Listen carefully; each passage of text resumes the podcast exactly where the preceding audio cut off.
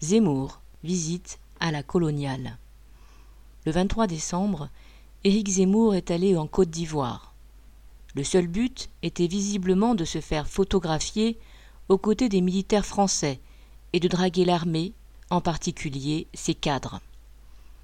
Il a d'ailleurs nommé comme directeur de campagne un ancien général, Bertrand de la Chenaie, pardon, de son vrai nom Bertrand Marie-Joseph Witt de la.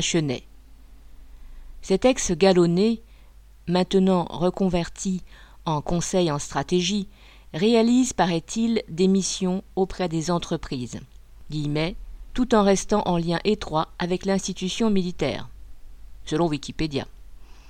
Au printemps dernier, il avait soutenu les militaires qui, dans une tribune, avertissaient que l'armée pourrait intervenir politiquement en cas de besoin, guillemets, pour sauver la France.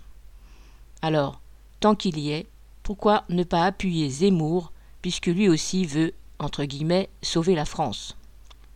Ce que cela veut dire, pour tous ces gens-là, c'est avant tout mettre fin à toute contestation et imposer au monde du travail de faire ce qu'on lui demande sans revendiquer, en somme, de marcher au pas et à la baguette.